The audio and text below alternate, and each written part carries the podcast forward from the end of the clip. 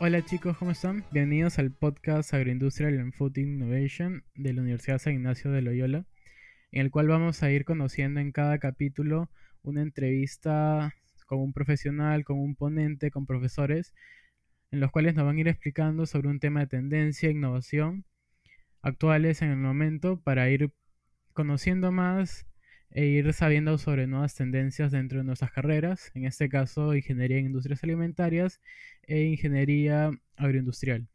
Bueno, en este caso voy a presentarles al doctor Ernesto Cuadros, es el decano de la Facultad de Ingeniería en la Universidad San Ignacio de Loyola, y el cual nos va a contar un poco sobre lo que busca la universidad, los requisitos para poder terminar la carrera satisfactoriamente, no solamente en tema de notas, sino en ámbitos profesionales. Así que le doy pase. ¿Cómo está, doctor Ernesto? Muy bien, muy bien. ¿Cómo estás tú? Bien, full con las clases, pero, pero ahí vamos. Quería comenzarle haciendo unas preguntas acerca, primero vamos a ir por las preguntas generales acerca de la universidad, de la facultad, y luego vamos a entrar un poco a, las carreras, ¿no? Que es agroindustria e industrias alimentarias. Está bien, Sebastián. Entonces, para empezar, ¿cuál es la visión de la Facultad de Ingeniería de la Universidad San Ignacio de Loyola? Mm, mira, lo que buscamos es que de aquí se formen eh, alumnos y profesionales con una, con una base muy sólida en su carrera y que además sean capaces de determinar aspectos éticos y aspectos de una buena formación de persona, pero que sean competitivos a nivel internacional, ¿no? La formación que tengan pueda ser comparada con el mejor nivel de cualquier universidad de cualquier parte del mundo. Eso es lo que buscamos en este momento. Y aparte de, la facultad, ¿qué es lo que esperan más que todo de los chicos que estudian en Lucille? Esperamos que mm, sean muchachos que también entiendan este mensaje, ¿no? Y, que sean capaces ellos de, poder eh, incorporarse a este, a este ritmo, ¿no? De lo que estamos, de lo que estamos haciendo en este momento. Em, necesitamos que ellos sean capaces de, entender que la formación eh, a, nivel mundial es una formación sumamente exigente, sumamente competitiva, ¿no? Y que por esa razón estamos direccionando muchísimos cambios en, la, en la, facultad, ¿no? Y en cada una de nuestras carreras. Eh, no es algo sencillo, obviamente esto requiere mucho más esfuerzo de cada uno de, los involucrados, alumnos, profesores, autoridades, eh, la propia institución, ¿no? Pero eh, tenemos claro que esto nos va a llevar a un resultado pues bastante bueno ¿no? en el futuro, así que estamos haciendo una apuesta a mediano o largo plazo. ¿no? Claro, es lo, lo que más se, se busca. Y ahora yo sé que las tendencias todas las carreras tienen que seguir una tendencia. ¿Y cuáles crees que la Facultad de Ingeniería está viendo? ¿no? ¿Qué, tendencias mundiales está viendo la, Facultad de, Ingeniería para, no solamente para nuestras carreras, sino para la facultad en general? Bueno, estamos tratando de que la facultad en su totalidad esté 100% alineada a estándares mundiales. Esa es, una tendencia que estamos marcándola ahora, ¿no? y debemos dejar de compararnos con lo que está haciendo eh, otra universidad de nuestro propio entorno eh, cercano y deberíamos estar observando qué cosas es lo que están haciendo las universidades top a nivel mundial. ¿no? Eso tiene que ser una tendencia ¿no? en cada uno de nosotros, los involucrados en nuestra facultad. Por otro lado, también existen, por supuesto, pues tendencias como eh, lo que está sucediendo en el área de tecnología, ¿no? que, es algo totalmente transversal, digamos, a todas las carreras eh, que tenemos, ¿no? que seguramente lo comentaremos un poco más adelante. Pero en, carreras como, eh, como agroindustrial, como industria alimentaria, indudablemente pues tienes una fuertísima influencia de la tecnología y de cómo es que esta nos afecta en el día a día, ¿no? Así que eso indudablemente lo estamos incorporando porque no es futuro, eso ya es pasado inclusive, y tenemos que estar a la vanguardia, pues, ¿no? ¿Y qué opinas acerca de las, del área de investigación en las diferentes carreras? Ah, investigación es una palabra muy seria, ¿no? investigación es una, es una palabra eh, para escribirse con mayúsculas y a, y a, tomarse en consideración con mucha, con mucha seriedad, ¿no? Eh, lo que está sucediendo actualmente es que realmente en, la facultad eh, se ha dado un giro interesante, digamos, en cuanto a, la, a prestarle mucho más atención a la investigación. Hay que tener en cuenta que eh, bien hecha la investigación, pues este, yo invierto de repente como mil, pero podría inclusive en términos económicos generar diez mil, ¿no? Y esa es la razón por la cual los países avanzados este, pues hacen ese tipo de inversiones, ¿no? Porque después eso se traduce en patentes, en inventos, y después lo llevan a una línea de producción y después aparece una televisión de pantalla plana, digamos aquí que te la venden por, no sé, 5 pues, mil soles, y cuando tú vas a analizar el, el, costo de la materia prima que está detrás, que es producto de nuestra minería, por ejemplo, eh, observarías que eso de repente son 2 o 3 dólares, ¿no? Entonces, ¿cómo es posible que el Perú se quede contento con exportar esos dos o tres dólares de esa televisión eh, y, después no las vendan a cinco mil soles, ¿no? Eh, esa misma televisión. Es porque esos países han invertido fuertemente en ciencia, en tecnología, en innovación, en investigación, ¿no? Entonces, eh, aún así esos dos dólares representan muchos miles de millones de dólares en exportación de minerales desde Perú, ¿no? Lo, es la idea que todo el mundo tiene en relación a la minería pero nosotros necesitamos eh, entender que eh, en, esa, en esa torta, digamos, de 5 mil soles, nosotros estamos exportando 2 o 3 dólares y ellos nos están vendiendo 5 mil soles, ¿no? O sea, estamos, nosotros, nosotros como un país que, necesita fuentes de empleo, nosotros estamos generando fácilmente 500 puestos de empleo a, a Japón, a India o a, la, a China o a Corea, ¿no? Por, por, haber pensado de esa forma, ¿no? Por haber pensado que, que, es bueno, digamos, estar exportando eh, solamente rocas, ¿no? Sin mayor valor agregado y necesitamos eh, cambiar, ¿no? Cambiar esa mentalidad, esa mentalidad eh, se tiene que cambiar de parte de los alumnos, ¿no? El alumno no está aquí solamente para sacar un título, ¿no? Esa es una de las cosas que tienen que pasar, obviamente, pero, pero no está aquí para, para sacar un título, ¿no? Está, está aquí porque necesitamos eh, generadores de cambio disruptivo ¿no? en, toda nuestra, en toda nuestra sociedad. Necesitamos gente que, que, de aquí salga a cambiar totalmente la forma en la que este país ha venido funcionando de una manera tan este, atrasada, digamos, en varios aspectos. Necesitamos gente que incorpore las nuevas tecnologías en cualquiera de sus actividades en el día a día. Necesitamos gente que incorpore investigación en, en cada una de nuestras carreras tratando de optimizar los procesos, tratando de hacer las cosas más rápido, más eficiente, más barato, este, y que genere más puestos de empleo para los peruanos, ¿no es cierto? Y no estar generando 500 puestos de empleo para los chinos, coreanos o, japoneses, ¿no? Claro, ese es un problema también. Creo que siempre se ha visto que nosotros siempre damos la, la materia prima, pero en el Perú, en nuestro territorio, no se llega a transformar. Entonces no le damos ese valor a... Pues.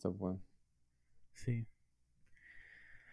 Pero bueno, acerca de eso, eh, más o menos, ¿cuál cree que es la importancia de las ciencias de la computación, como usted lo dijo hace un momento, en las carreras de ingeniería?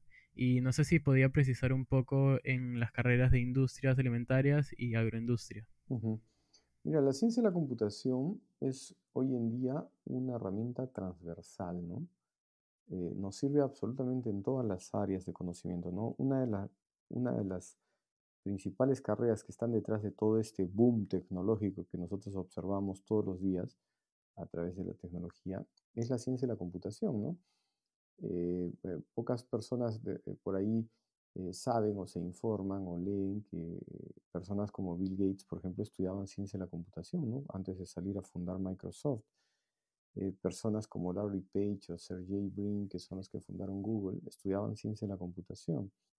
el que creó este, eh, Amazon, ¿no?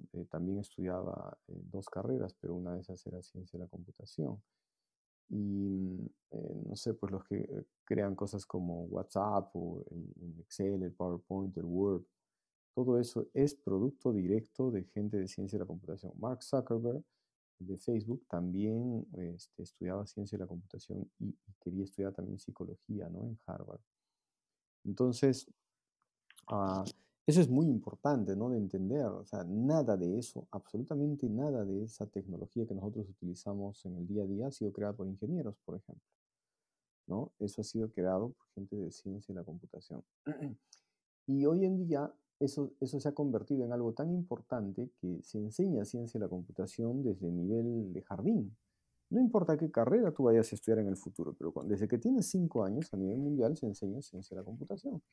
Entonces es algo así como, como las matemáticas, ¿no? O sea, no, no, importa qué carrera vayas a estudiar en el futuro, cuando tienes cinco años tienes que aprender matemática, ¿no? Ese nivel de importancia tiene la ciencia de la computación hoy en día. Entonces, si a nivel mundial se está enseñando ciencia de la computación desde los cinco años de edad, nosotros a nivel universitario tenemos que tener fundamentos de ciencia de la computación en todas nuestras carreras de la facultad, absolutamente en todas, ¿no? Necesitamos transformar las dos carreras que tenemos del área de software hacia estándares mundiales en ciencia de la computación y necesitamos impactar de forma positiva todas las otras carreras. Por ejemplo, carreras como agroindustria, agroindustrial, por ejemplo, eh, y, e industria alimentaria, ¿no?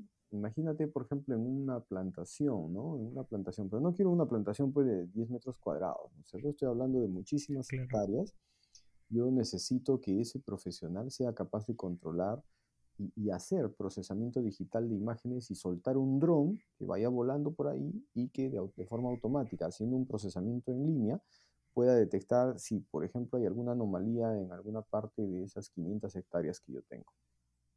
¿No? Eh, entonces, ¿eso qué involucra? Involucra que esta persona sepa programar computadores, porque el dron también es un computador, básicamente, ¿no? Entonces es un computador con un cierto movimiento, ¿no? Que, es lo mismo que sucede con la robótica. Necesitamos que eh, eh, la, las cosechas sean automatizadas, ¿no es cierto? Eh, que, esas maquinarias tengan muchos sensores. Necesitamos que, entiendan en, los drones, por ejemplo, programación, este, procesamiento digital de imágenes, por ejemplo, también es algo súper importante, ¿no? Necesitamos eh, que, que, entiendan cómo funcionan las redes de computadores, tienen que poner sensores en toda, en toda la plantación, ¿no es? Sensores de humedad, ¿no? Y ver si es que alguna zona está bien regada o no está bien regada o tiene demasiada humedad, ¿no? Y se puede, se puede echar a perder, digamos, la, la, la plantación, ¿no? Entonces, todo eso forma parte normal de alguien de agroindustrial, ¿no? Y alguien de industria alimentaria también, ¿no? La industria alimentaria está tratando de por ahí de generar un alimento procesado, un alimento envasado, por ejemplo, y todo eso requiere full automatización. Entonces debería saber robótica, debería saber cómo programar esos computadores para elevar el nivel de producción de esa planta, ¿no?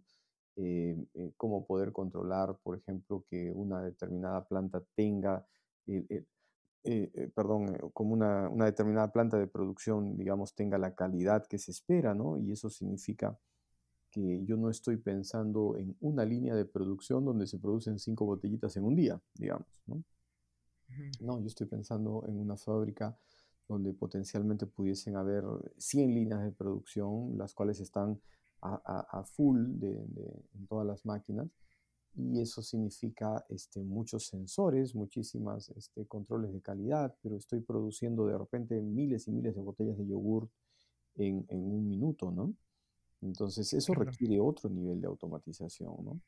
Realmente. Y, eso, ¿no? Eso es lo que necesitamos incorporar, ¿no? Entonces, eh, por eso decía al inicio que la ciencia de la computación es algo totalmente transversal. Hoy en día, si un ingeniero agroindustrial o uno de industria alimentaria no sabe programar computadores, es un ingeniero a bajísima velocidad. Y hoy en día necesitamos pasar a una industria alimentaria, necesitamos pasar a una producción agroindustrial a alta velocidad, con alta calidad, ¿no es cierto? Con altos estándares de calidad a nivel mundial. Claro, y yo sé que eh, ustedes como facultad nos están apoyando bastante a los alumnos como la iniciativa que tuvo de la beca de HP, ¿verdad? Como el como contacto. claro. Sí, pues este HP es una empresa altamente tecnológica, ¿no? Y, y, los muchachos que hayan podido participar en esa, en esa pasantía, digamos, eh, pues simple y sencillamente pues son tocados por una visión súper distinta, ¿no? Súper super, eh, acelerada, digamos, ¿no? De, de, cómo es que corre el mundo, ¿no? Eso es lo que necesitamos nosotros que todos nuestros alumnos tengan incorporado en su forma de pensar, ¿no? por eso decía, no estás acá, un alumno que esté en esta facultad no debe estar acá para sacar un diploma. ¿Vas a sacar el diploma? Sí, correcto, pero no, ese no es el objetivo. El objetivo tampoco es que salgas y, te den trabajo, ¿no es cierto? Ese no es el objetivo. Lo, que yo quiero que es, es, es, que también tú consideres que puedes salir y tú puedes generar trabajo, ¿no? Una cosa es que salgas con tu currículum a buscar trabajo. Otra cosa muy diferente es que puedas competir con alguien que se formó en la India y con alguien que se formó en Israel, por ejemplo, en cuanto a riego.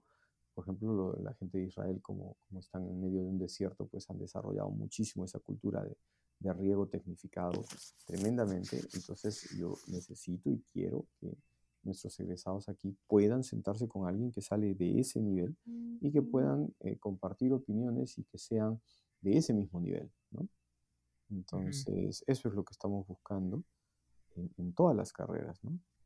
Claro. Y hablando un poco de, de, la globalización, también creo que un punto importante es el tema de, de los idiomas, ¿no? Impulsar ese tema es creo que un punto clave para poder no, sé si decir comparando, pero relacionándonos con los egresados de, otros países o los ingenieros de, otros países. Mira, voy a, voy a hacer una comparación que no es con un egresado de otro país. Una persona que duerme en la calle, que no tiene dónde dormir, que está metida en el mundo de drogas y alcohol en Alemania, te puede hablar cuatro idiomas. Tranquilamente. No estoy siquiera hablando de un profesional, ¿de acuerdo? A mí me ha pasado, lo he visto de cerca, ¿no? Que una persona en la calle que me, pidió plata en, Alemania, le respondí en, alemán que no tenía plata y me cambió al inglés y me siguió pidiendo plata, ¿no? Y era una persona que estaba básicamente recostada en el suelo, ¿no? Entonces, cualquiera que piense que sí, que mira, que tengo que hablar inglés, ¿no es cierto?, para el mundo globalizado, ya está totalmente desfasado, ¿no? O sea, una persona que no te habla unos tres o cuatro idiomas hoy en día es uno más, simplemente. Porque cualquier persona es, en otro país te puede hablar cuatro idiomas, te puede hablar tres idiomas. Entonces sí creo un punto importante para la universidad seguir impulsando este tema como ya lo viene haciendo. Totalmente. Es más, o sea, en cualquier momento deberíamos tener seminarios internacionales en inglés sin traducción. En cualquier momento yo debería poder entrar a la clase y decir, bueno, good morning, um, today I'm, going to teach uh, whatever, ¿no es cierto? Y nadie debería sorprenderse, ¿no es cierto? Absolutamente nadie debería sorprenderse porque eso no tiene nada de raro. Eso, eso sucede con mucha frecuencia en otras universidades, en otros países. Y, nadie está diciendo somos bilingües, somos bilingües. Eso, eso no, no, no, tiene que formar parte de nuestros comentarios porque es absolutamente natural ser bilingüe, trilingüe o, políglota, ¿no? Claro. Y acerca de temas académicos, ¿cuál es la importancia de los procesos de acreditación para las carreras? ¿Lo cree importante? A ver, la acreditación. La acreditación es un proceso que nos, nos pone frente al espejo, ¿no? Nos pone frente al espejo y nos ayuda a entender eh, qué cosas hemos venido haciendo pero con una perspectiva distinta, ¿no? O sea, yo, yo puedo haber hecho algo que pensé que estaba bien porque nunca lo comparé más allá de mi propia nariz, ¿no? Pero cuando viene otra persona y dice, oye, pero esto que tú estás haciendo, ok, parece que funciona, pero tiene esta desventaja, esta desventaja, y esta otra, y esta otra, y esta otra, ¿no? Si lo hicieras de esta otra forma, podrías generar tal y tal y tal consecuencia positiva, ¿no? Que es lo que se hace en Stanford, digamos, ¿no es cierto? Entonces, eh, en la medida que uno no salga de su burbuja, ¿no? comentaba con una, con una autoridad este, recientemente, eh, la gente tiene que salir de la burbuja en la que vive, ¿no? La gente vive muchísimo en una burbuja y, esa burbuja a veces ni siquiera eh, cubre la ciudad donde estás, ¿no? Eh, por ejemplo, cuando uno mira a alguien que vive en Cusco y le dices, oye, ¿tú qué piensas hacer más adelante? Y de repente te dicen, me quiero ir a Lima, ¿no? Y, alguien de Lima en, en, muchas situaciones se comporta como si esto fuese lo más avanzado del Perú. Y acá tenemos muchísimo desorden, hay un, hay un montón de falta de, infraestructura, de orden en el tráfico, en educación, ¿no es cierto? Entonces, esto, esto no es un lugar avanzado. Necesitamos profesionales que entiendan que esto tiene que cambiar de forma positiva y que ellos se entiendan como parte de la solución, ¿no es cierto? La acreditación lo que produce es que tú salgas de tu burbuja. ¿no? Entonces yo comienzo a medirte las cosas que haces y las cosas que dejas de hacer, pero en función de una, de una tabla de indicadores, digamos, un poco diferente, ¿no es cierto? Un poco más grande, más amplia, producto de muchos años de evolución, ¿no es cierto? De experiencia de los propios evaluadores. El que te va a evaluar no es pues alguien de la propia universidad que viene de otra facultad que, que de alguna forma pues está en, en, la misma burbuja, ¿no? Sino puede venir alguien de cualquier otro país. Tú dices que eres internacional, dices que eres compatible, no sé, ah, excelente, pues bueno, te va a venir a evaluar a alguien de Suiza, ¿no es cierto? Te viene a evaluar alguien de Alemania y después alguien de Estados Unidos. Ah, pues tú, dijiste que eras bueno, ¿no es cierto? Muy bien, el mundo es así y, hoy en día te va a evaluar alguien de otro lado, ¿no? Eso es lo que, eso es lo que nos permite eh, tener la acreditación, ¿no? Y entonces eso, digamos, eh, no es malo en absoluto detectar problemas, porque yo puedo detectar problemas y puedo em, este, no corregirlos, pero también es una oportunidad para poder corregirlos, ¿no? Eh, no sé, pues por decirte, eh, en una universidad eh, mucho más avanzada, cualquier persona que dicta este, prácticas de laboratorio tiene doctorado y tiene dos postdoctorados encima. No tiene nada de raro, ¿no? Absolutamente nada de raro. Una persona que tiene tres postdoctorados este, en universidades top no tiene nada de raro. Deberían haber centenas y centenas de esos acá. ¿no? Entonces, eh, eh, ¿por qué nos llama tanto la atención hacer una maestría o un doctorado? A nivel, a nivel mundial, por ejemplo, es muy, muy raro, muy, muy raro que tú encuentres algún lugar donde alguien te diga que estudió maestría de final de semana. Eso no, no existe. ¿no? Eh, lo que sí se requiere es maestrías de tiempo completo. Oye, ¿por qué tiempo completo? ¿Por qué en, otras, otros lugares del mundo le pagan a la gente que está estudiando una maestría o un doctorado y ellos no pagan nada? ¿Por qué? Ah, caramba, de repente están haciendo cosas súper distintas, ¿no? Y, de repente por eso es que también son avanzados, porque de repente lo han entendido de una forma diferente, ¿no? Entonces, ¿por qué en la acreditación me exigen que mis profesores estén haciendo investigación? Porque, porque en la acreditación me exigen que el profesor que dicte el curso X, pues sepa mucho del curso X, ¿no es cierto? No, y, de repente, si la dirección de carrera o el decanato de repente improvisan con, un profesor, pues eso se va a notar, ¿no? En una evaluación. Claro. Se va a notar mucho y, no es error ni del profesor, porque lo pusieron ahí, tampoco es error del alumno, eh, pero sí puede ser error del director, ¿no? O de repente de la, forma en la que opera, digamos, una determinada institución. Entonces es, es, una oportunidad, ¿no? La acreditación es una oportunidad que, que tenemos para poder nosotros este, hacer un análisis, es, sacarnos una fotografía eh, interna de, de, forma sincera, ¿no es cierto? Y, y, comenzar a analizar en qué cosas estamos bien y en qué cosas estamos mal, ¿no? claro. eso es lo que es la acreditación, básicamente, ¿no? Usted hace un momento dijo que nosotros, bueno, los profesionales ya tienen que buscar soluciones eh, más que todo en el país, pero hay muchos estudiantes que lo que buscan es terminar e, ir, e irse del, país, ¿no? Buscando otros lares y al final, ¿cuál es su opinión? ¿Que un profesional con una maestría, con doctorados, tienen que regresar para tratar de buscar un destino diferente en su país? Ya, mira, lo que hay que hacer es lo siguiente, ¿no? Hay que entender que este, si Perú no es capaz de crear el escenario adecuado para ser atractivo para alguien, la gente se va a ir. O sea, aquí hay gente que piensa que los profesionales deben pedir este, trabajo, así como, como pidiendo una limosna, ¿no? Por favorcito, dame trabajito, ¿no? Entonces, este, no funciona así, ¿no? Esto es un mundo abierto. Y el profesional bueno, este, o lo captas rápido, y, es de nuestro interés captarlo rápido, o se va a ir a otro lado. Bien sencillo es, bien facilito. Entonces necesitamos entender eso. Nosotros necesitamos entender eso, ¿no?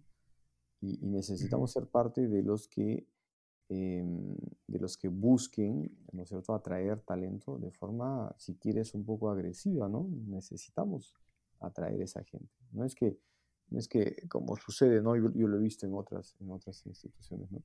Se presenta una persona con doctorado y le dicen, sí, pero ¿sabes qué? Mira, no tienes este sellito y no, sé, no tienes esto y no sé qué y no sé qué. Entonces, lamentablemente no puedes venir. ¿no? Eso, eso nunca podría suceder, ¿no? no debería suceder en ninguna universidad en, nuestro país. Porque si no, esa persona no está compitiendo, o sea, no es que sea el único lugar para trabajar con nosotros. ¿no?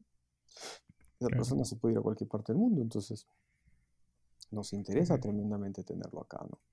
Entonces hay que tomar una actitud mucho más proactiva, digamos, de, poder atraer el talento, atraer y retener el talento, ¿no? que son dos cosas súper importantes eh, eh, que, no, no, basta atraer a alguien, ¿no? Yo puedo atraer a alguien y en seis meses se me va. Yo necesito atraer y retener ese talento, entendiendo que esa persona tiene la libertad total y si es que es bueno, se va a ir a cualquier lado, absolutamente a cualquier lado. Claro. Y hablando un poco de la globalización y de estudiantes, eh, ¿usted cree que los capítulos de estudiantes mundiales son importantes para los alumnos? Por ejemplo, en nuestro caso sería el IFT. Sí, mira, eh, yo creo que sí, ¿no? Absolutamente. ¿Por qué? Porque es un complemento interesante a una carrera y te estoy hablando de una carrera de corte internacional, ¿no?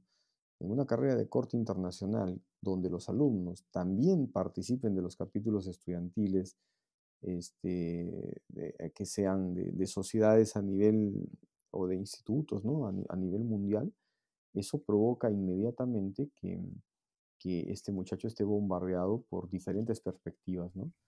Y esas diferentes perspectivas provocan que, ellos tengan una visión distinta, ¿no? Este, provocan que, que tú entiendas las cosas eh, como te la dijeron en la clase, pero también estás leyendo a alguien que está haciendo algo, eh, digamos, en la misma línea en Israel, por ejemplo, ¿no?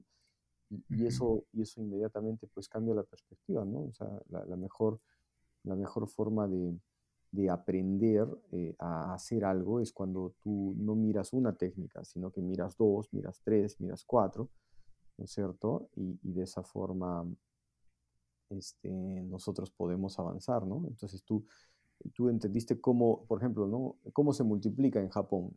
En Japón no se multiplica como se multiplica acá cómo se multiplica en la India, es otra forma. Entonces, si yo aprendo a multiplicar como se hace en la India y como se hace en Japón y como se hace en Perú, de repente ah, yo, yo voy a tener un mayor criterio para poder hacerlo de otra forma innovadora, diferente y más corta, ¿no? Entonces, em, eso es lo que, eso es lo que, lo que, lo que sucede, ¿no? y nosotros necesitamos estar totalmente abiertos a escuchar lo que está sucediendo en cualquier parte del mundo. Entonces, en ese aspecto, mientras más rápido los alumnos sean bombardeados con, conocimiento divergente, ¿no?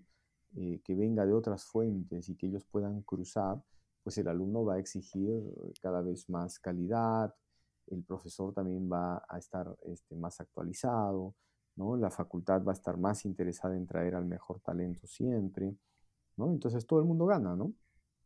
Absolutamente todo el mundo gana. Y, eso es lo que estamos buscando, ¿no? Que, suceda. Y un tema más relacionado a, la carrera, ¿cuál crees que es su perspectiva sobre el uso de los laboratorios? Bueno, los laboratorios cumplen un rol fundamental en la medida de que te hacen sentir eh, el experimento, digamos, ¿no? De, aquello que, se te explicó por ahí en una clase. Entonces, em, nosotros estamos muy interesados en, reactivar el tema de los laboratorios. Bueno, tenemos restricciones por la pandemia, pero se está trabajando para que en base a esas restricciones inclusive nosotros seamos capaces de poder ofrecer una experiencia eh, más cercana, digamos, a la, a la parte experimental eh, para, hacia los alumnos. ¿no? Entonces, sin duda alguna, es algo que, nos interesa y no solamente nos interesa, digamos, eh, volver a, hacer experimentación en laboratorios, sino que al mismo tiempo también nos interesa que los, eh, por ejemplo, hay, hay kits ¿no? que se han, que se han eh, creado, que se han este, mandado a hacer para que los alumnos, inclusive no viniendo por la pandemia, puedan tener acceso a experimentación desde su casa, ¿no? Claro. Entonces hay, hay que ser un poco creativos en ese aspecto para que, digamos, esta falta de laboratorios presenciales no termine afectando para nada la, la calidad, ¿no? los muchachos, de la enseñanza de los muchachos. Claro. Entonces, eh, nada, se está buscando alternativas. Esta, esta pandemia no va a pasar con mucha facilidad, digamos, no vamos a volver a la misma situación que teníamos antes de la pandemia, ¿no? Pero tenemos que, tenemos que buscar soluciones, ¿no? O sea, tenemos que buscar soluciones apropiadas para, para mantener un nivel de calidad, que es lo que buscamos, ¿no? en, en todos los alumnos. Claro. Bueno, doctor, para ir cerrando la entrevista, no sé si quisiera decir algunas palabras para los alumnos de las carreras de las carreras de ingeniería en industrias alimentarias y agroindustria y más que todo en general para la facultad de ingeniería. Mira, tú eres lo que comes, ¿no es cierto?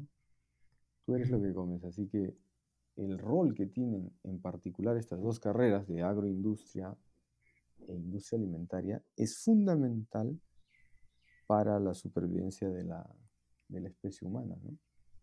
Entonces, no es una carrera normal, digamos, es una carrera tremendamente importante, vital, digamos, para la subsistencia del ser humano. Entonces, necesitamos darles importancia, necesitamos que los muchachos entren a, a estudiar eh, teniendo una idea clara del peso de la responsabilidad que tienen encima de sus hombros, ¿no?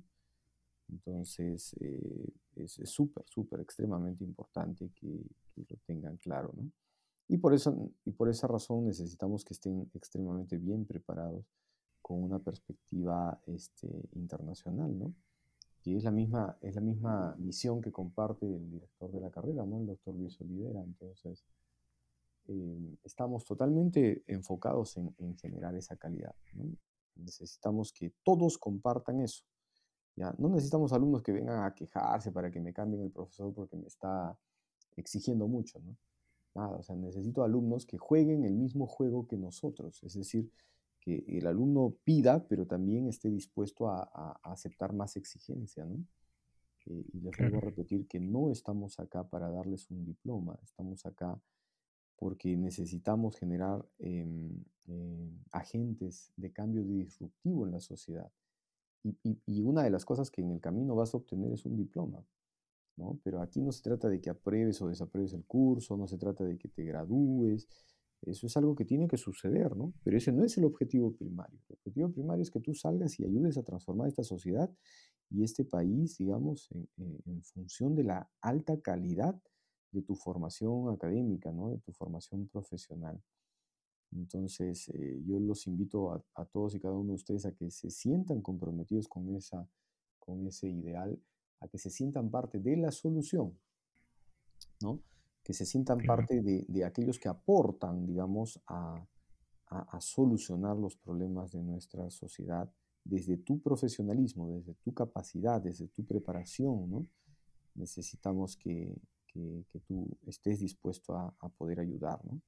y que nada de estar pidiendo cosas más fáciles, muy por el contrario, necesito más exigencia, necesito más calidad, necesito este, más responsabilidad, más compromiso de parte de cada uno de ustedes. ¿okay? Ustedes no están fuera del asunto. Ustedes no, hay, mucha gente que dice, nosotros pagamos y, y, por eso yo quiero recibir un servicio. Espérate un ratito, pero tú pagas, este, vas a recibir un servicio que tiene que ser bueno, pero tú también tienes que dar. Y no significa que porque tú pagas, este, no se te va a exigir, o sea, te vamos a exigir, te queremos exigir un montón, ¿no es cierto?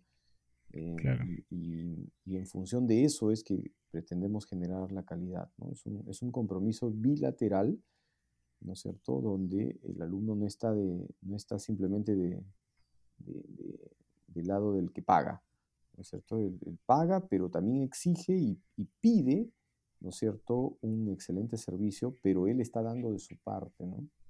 Él pone de su parte, es un alumno que tiene que estudiar muchísimo, ¿no es cierto? Los profesores no tienen la obligación de aprobar a nadie, ¿no? Si yo tengo 100 alumnos, ¿no? Y, me ha pasado en, algún curso que he estado observando en la facultad, si tengo 100 alumnos y de esos alumnos aprueban 5, oye, eh, eso no es culpa del profesor, ¿no? No es culpa del profesor, porque cuando yo voy a escarbar los números, resulta que de esos alumnos, de esos 100 alumnos, máximo asistieron 30 a las clases. De esos 30, cuando dan el examen, dan 15. Y de esos 15, entregan el examen al final de la clase 10. ¿Cuántos crees que van a aprobar si no pones de tu parte? Claro. ¿No es cierto? Oye, ¿y el profesor sabe del curso? Sí, sí sabe del curso. Pero no sé por qué nos jala, ¿no? Es súper fácil de entender. ¿Por qué te jala, no? ¿Correcto? O sea, esto no es para este, pasarlos por agua tibia. Necesitamos que esto sea en base a calidad. Ese es el mensaje que yo quisiera dejarles a, todos y cada uno de ustedes. Si es que alguien está buscando que simplemente le den el diploma lo más rápido que sea, mm, creo que no es la idea, esa, no, esa no es la idea que compartimos en esta facultad y, ni, en la universidad se busca eso, ¿no? Necesitamos calidad, calidad y calidad. Tiene que ser prioridad número uno Claro. Está bien, doctor Ernesto, muchísimas gracias por su tiempo y espero que tenga un buen día.